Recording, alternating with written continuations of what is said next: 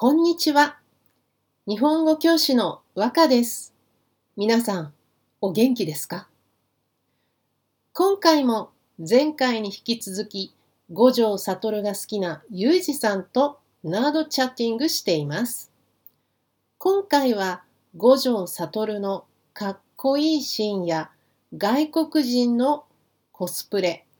コスプレはコスチュームプレイ。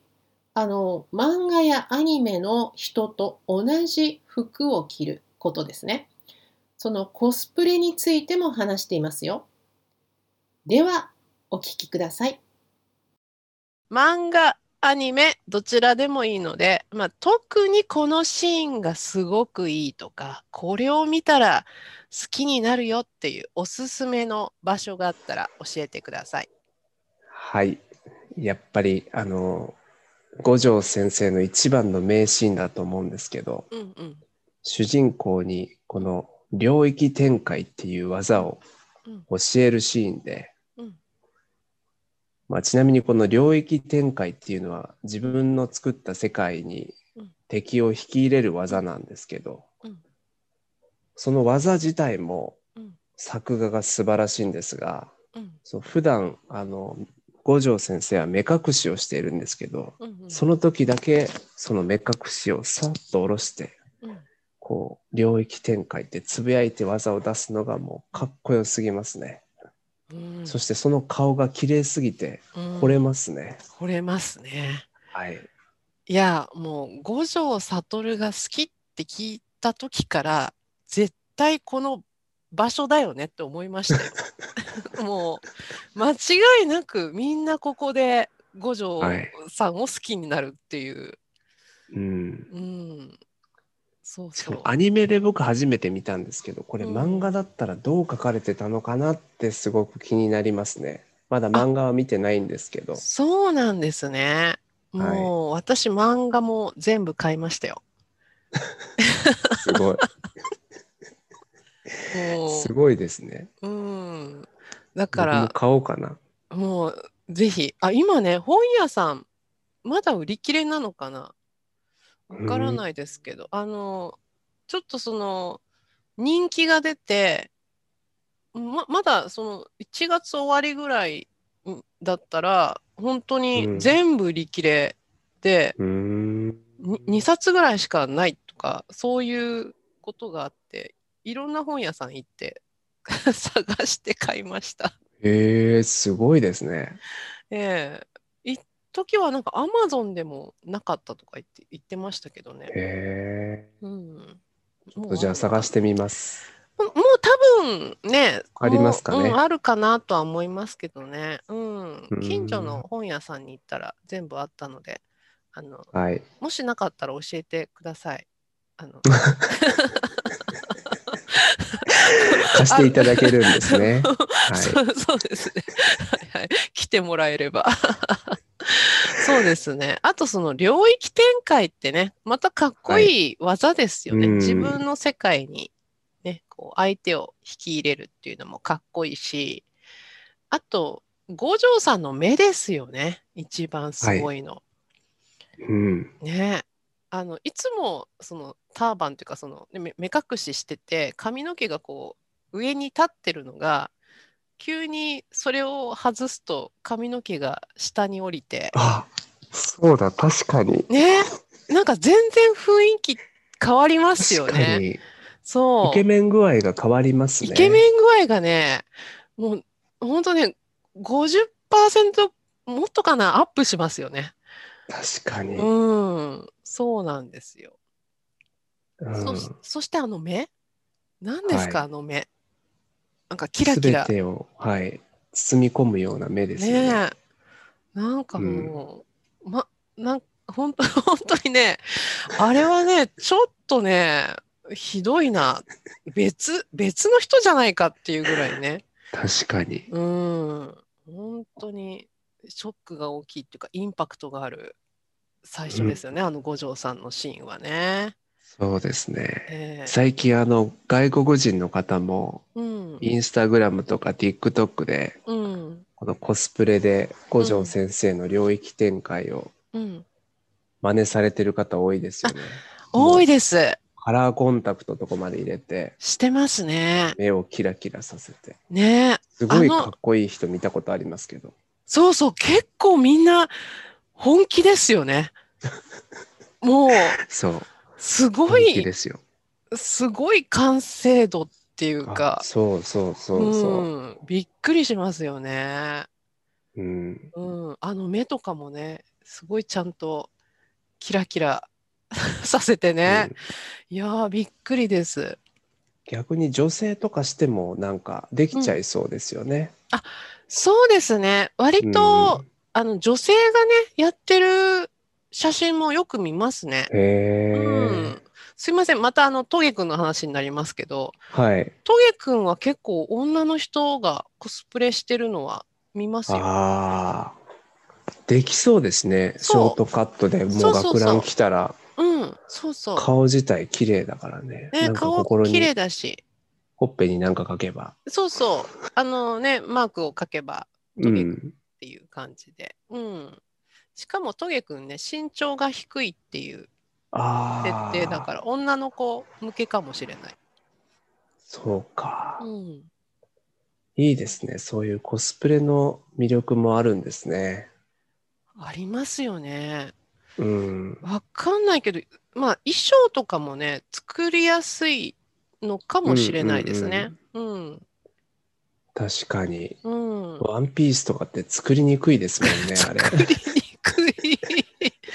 作りにくいし、なんか恥ずかしい。外歩けない。そうそう歩け。ない、歩けない。そそう、そうです、そうです。それに比べるとね、あう。の、うん。やりやすいかもしれない。確かに。高校生ですからね、基本はう。んそうですね、そうですね。試しやすいかもしれませんね。うん、ね、これからはね、うんそういうコスプレで楽しむっていう方法も、ああ、確かにありますね、そういう面も。うん、ありかなって思いますね。やっぱりそのうん SNS がね、うん使えると、外国の人のコスプレも見られるから楽しいですよね。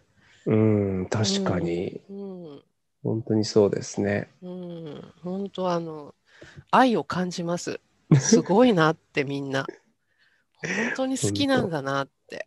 世界中で流行ってきてますよね。はい、本当にスピードも速いですよね。本当リアルタイムで、あの、うん外国の人も日本の人も同じシーンを見て感想を言ったりしてるんだなって。うん、うん、本当なんか楽しいです。こんなにいはいろんな人と、ねお話ができて。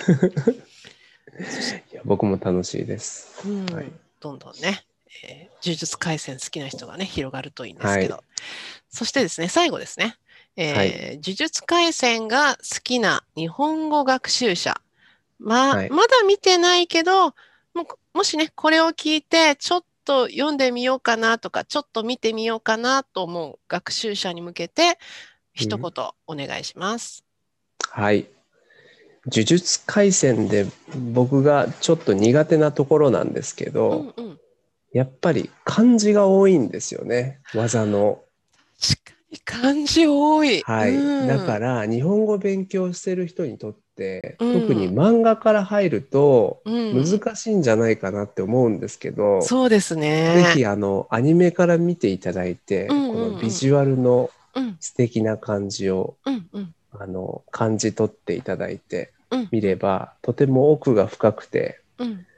面白い作品だと思います。はいなるほど。いいアドバイス。ありがとうございます。ねあとはもう先ほどから言ってるようにうんトゲくんであったり五条先生であったりこうキャラクター一人一人の個性が素晴らしいのでうん今日の話であの主人公の虎杖裕二くんが出てきてないっていうのが ちょっと面白いぐらいにそうですね。うん。すいません。皆さん、はいあの、主人公は虎杖くんです。はい 二人でね全然ね、主人公じゃないキャラクターの話をしてしまいました隠れ。主人公のこう乙骨裕太くんっていうのもいるんですけどねあそうですね。はいあの、ゼロ感っていうのかな？その始まる前のは、おこはいつくんが主人公でしたよね。うんはい。という具合にキャラクターの個性が素晴らしいので、うん、ぜひ見てほしいなと思います。そうですねキャラクター、あのなんだっけく釘崎さんとかうん。女性のファンも多くて、うん。うん、マキさんとか、はい。うん、本当いろんなキャラクターがそれぞれ好きな人いろいろいて、うん、本当個性が素晴らしいですよね。ううんん、本当に。うん、そうですね。あともう一つ付け足せば、はい、あの最新の19話を見て思ったんですけど、はい、アニメのクオリティがすごく高いんですよね。そう思いました？いや、私も本当にそう思ってます。うん。うん、あの戦闘シーンの描写、描写って難しいですよね。絵、うん、そうですね。ううん、すごくかっこよくて、かっこいい。なんか作品全体がおしゃれですよね。おしゃれ。うん、あのオープニングテーマとかエンディングテーマも含めてオープニングもおしゃれ。すごいおしゃれ。うん、やっぱそこも人気の理由かなとも思う絶対そう思いますね。本当にあの昔ってアニメにになると、うんあのその ちょっと詳しすぎる話なんですけど あの作画監督大体、うん。その作家ってあの大体あの監督するっていうかそのうん。リーダーみたいな人がいて、そのリーダーが違うとアニメのクオリティが上がったり下がったりするっていうのがあって。へあ昔はこの人がその作画監督だからこうのん。ストーリーはすごい綺麗だなとか、ーうんそういう違いがあったんですけど本当に今どどどの回をどのストーリーを見てもすごい綺麗だなと思ってびっくりしてます。本当そうですよね。うん、そのクオリティの凄さ、うんだからこれからが楽しみですよね。本当に楽しみ。この呪術廻戦の、そのさっきおっしゃった領域展開もかっこいいし、うん。やっぱりそのいろいろな技が出るところってたくさんあって、その、あの絵っていうのをどうやって作っていくんだろうっていうのがう本ん。うん。当楽しみです。うん。うん、いいですね。いいですね。じゃあ、あの、日本語学習者の方はね、ちょっと漢字が多いので、もうアニメの方から入るとね、うんいいですよというアドバイスでした。すいません。じゃあ、あの、今日はね、朝早くから、本当にどうもありがとうございました。いえいえ、楽しかったです。はい、ありがとうございま楽した。かったですはい、ありがとうございました。今回はここまでです。少し言葉の説明をしますね。作画、描写などアニメで使う言葉が出てきました。作画というのは絵や写真を作ることを言います。呪術廻戦は原作オリジナルが漫画ですので、それをまた別の人がアニメで作画しています。そして描写。アニメだと技の描写が素晴らしいと話していました。描写というのは絵の描き方、どうやって見える形にしているかということです。絵だけじゃなくてアナウンスによる事件の具体的な描写とかあの作家は人物の心の描写がうまいなど声や文字で見える形にする場合にも使われます。これからも呪術廻戦のアニメ声優さんの声や技の描写にちょっと注意しながら見てみるのもいいかもしれませんね。はい。では、ここからはお知らせです。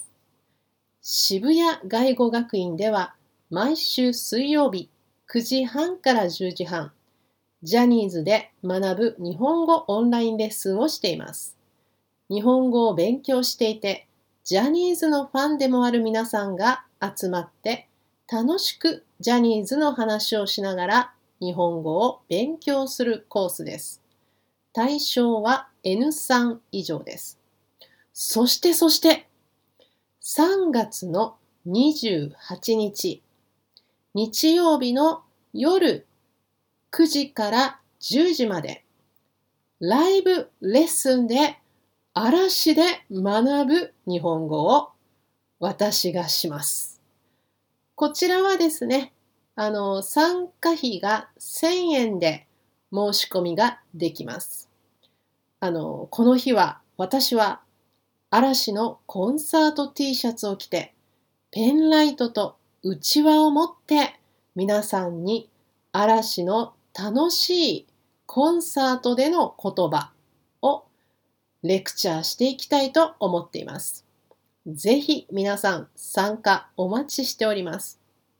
あそしてそしてですね、和歌ランゲージラボラトリー、ね、こちらの方もオンラインのプライベートレッスンをしておりますので、皆さんぜひぜひ日本語一緒に勉強しましょう。えーいずれもですね、このポッドキャストの説明文に URL を貼っておきますので、そちらをご覧ください。